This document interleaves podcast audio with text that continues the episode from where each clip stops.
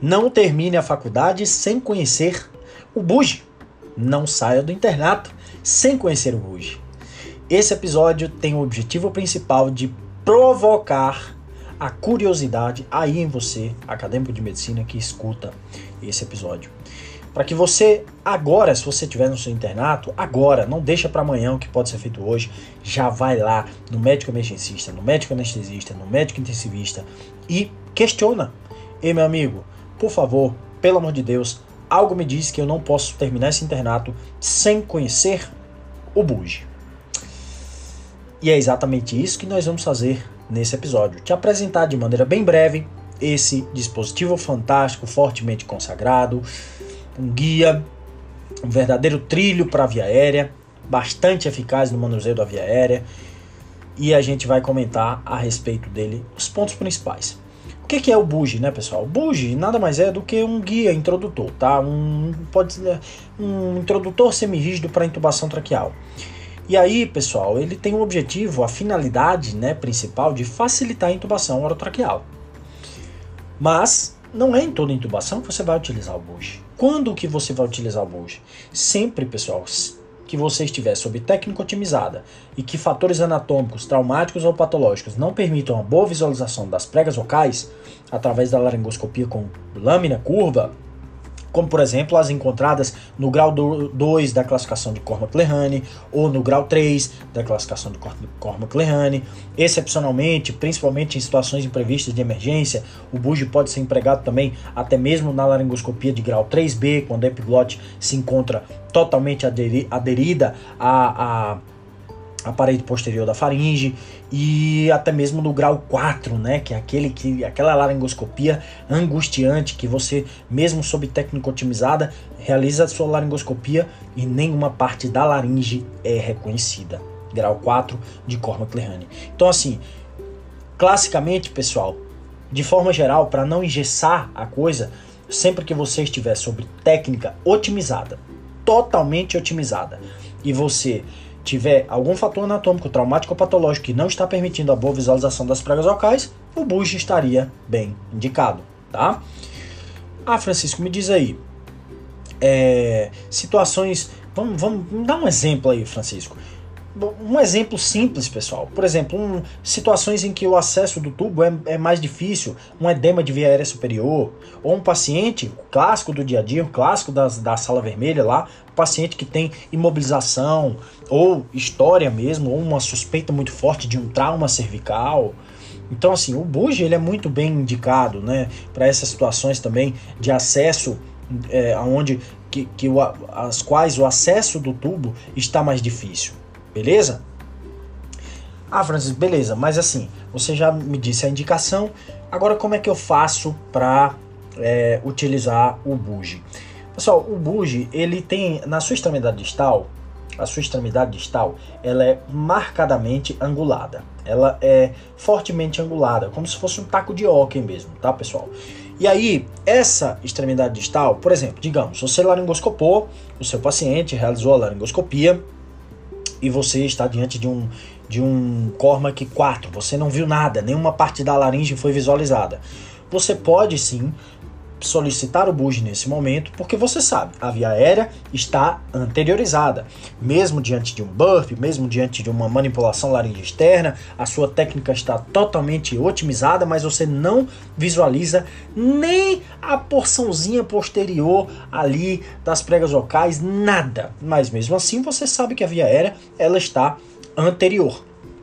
E aí, pessoal, essa extremidade distal angulada anteriormente é o que vai entrar literalmente em contato e atingir a luz traqueal. Então, uma coisa eu te, uma coisa você conclui a partir desse momento. O buge não é, diferentemente do Combitube, ele não é um dispositivo que é utilizado às cegas. Você precisa estar sob laringoscopia direta e técnica otimizada.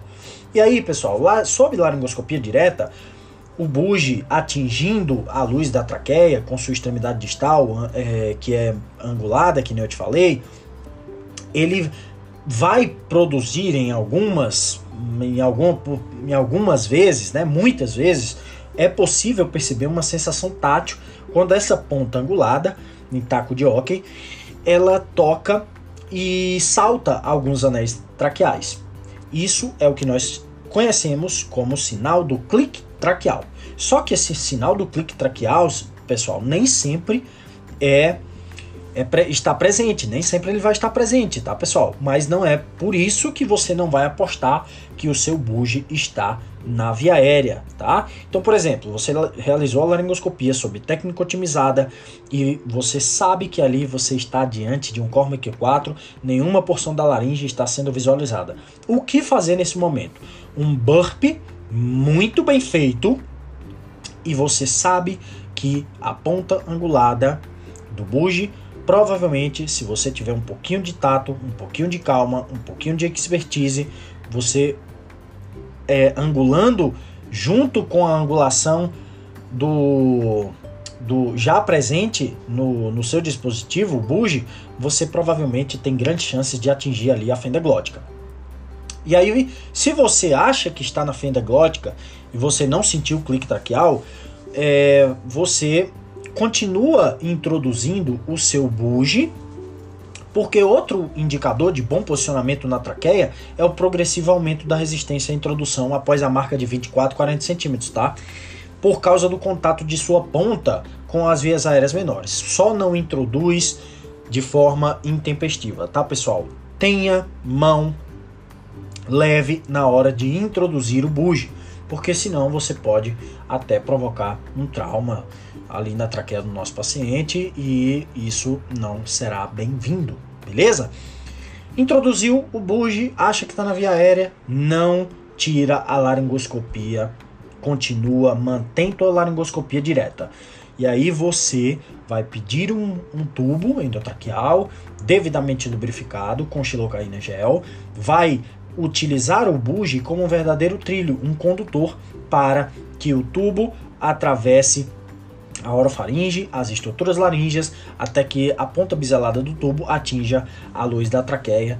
E aí você retira o buge nesse momento, insufla o cuff, ainda sob laringoscopia direta, e aí sim, tira o laringoscópio da boca do teu paciente, da via aérea do teu paciente e verifica se você tem expansão do, de ambos os hemitóraces, e murmúrio vesicular preservado bilateral em ambos os hemitórax, uma ausculta limpa e três curvas de capnografia.